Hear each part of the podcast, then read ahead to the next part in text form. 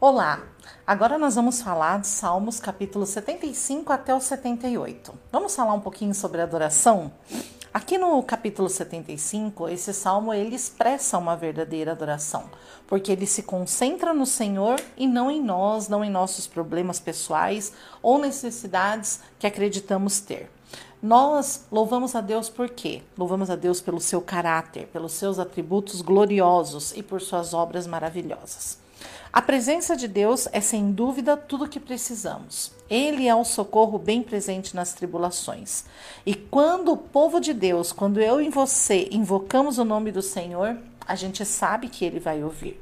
E nós agradecemos a Deus por aquilo que ele fez e falamos aos outros das suas obras maravilhosas. Apesar de, de Deus desejar que a gente leve a Ele os nossos fardos, que a gente é, busque dele ajuda, né? É exatamente assim que começa a adoração. É exatamente quando nós entendemos que Ele quer fazer parte disso tudo.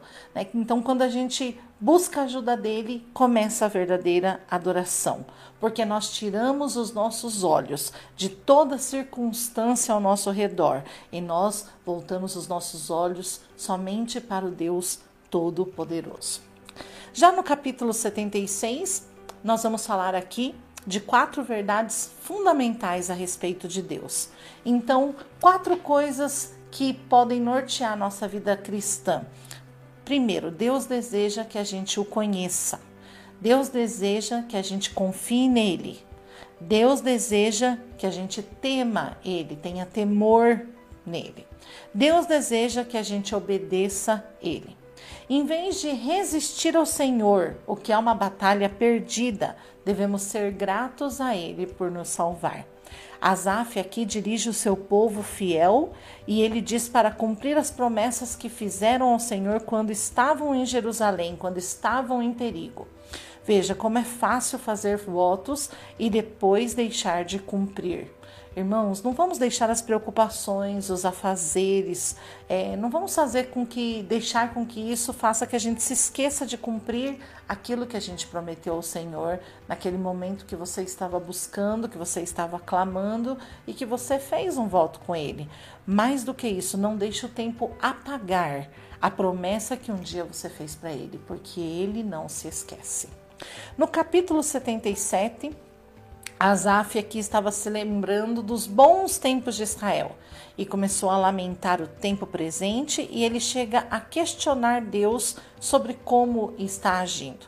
É interessante que quando ele chega no versículo 10, ele disse: Isso é minha aflição falando. Em algumas versões nós vamos ver que é dito assim: Isso é minha enfermidade falando, né? E ele deixa para trás as suas dúvidas e resolve meditar, lembrar tudo que Israel conquistou por meio de Deus. Quando estamos assim, em momentos críticos, não devemos duvidar jamais daquilo que Deus disse no tempo bom. Não importa o que a mão de Deus está fazendo, coração de Deus não muda. Ele ainda nos ama e sempre nos amará. Isso é um segredo poderoso. Capítulo 78, aqui é um salmo histórico, né?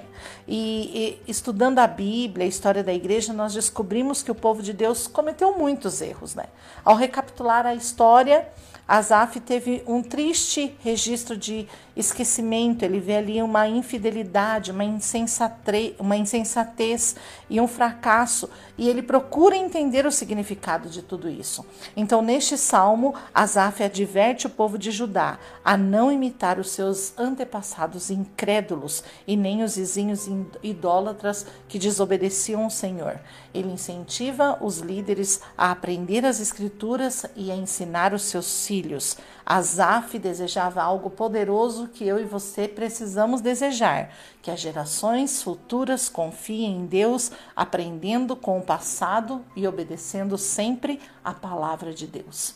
Invista Invista no teu filho, invista no teu sobrinho, invista nas crianças que estão perto de você. Nós precisamos ensinar a geração futura ou a geração que já está conosco a amar cada vez mais o Senhor e, e seguir os seus preceitos, seguir as, as, a sua palavra e eu acredito que acima de tudo amar Jesus verdadeiramente e ter relacionamento com Ele.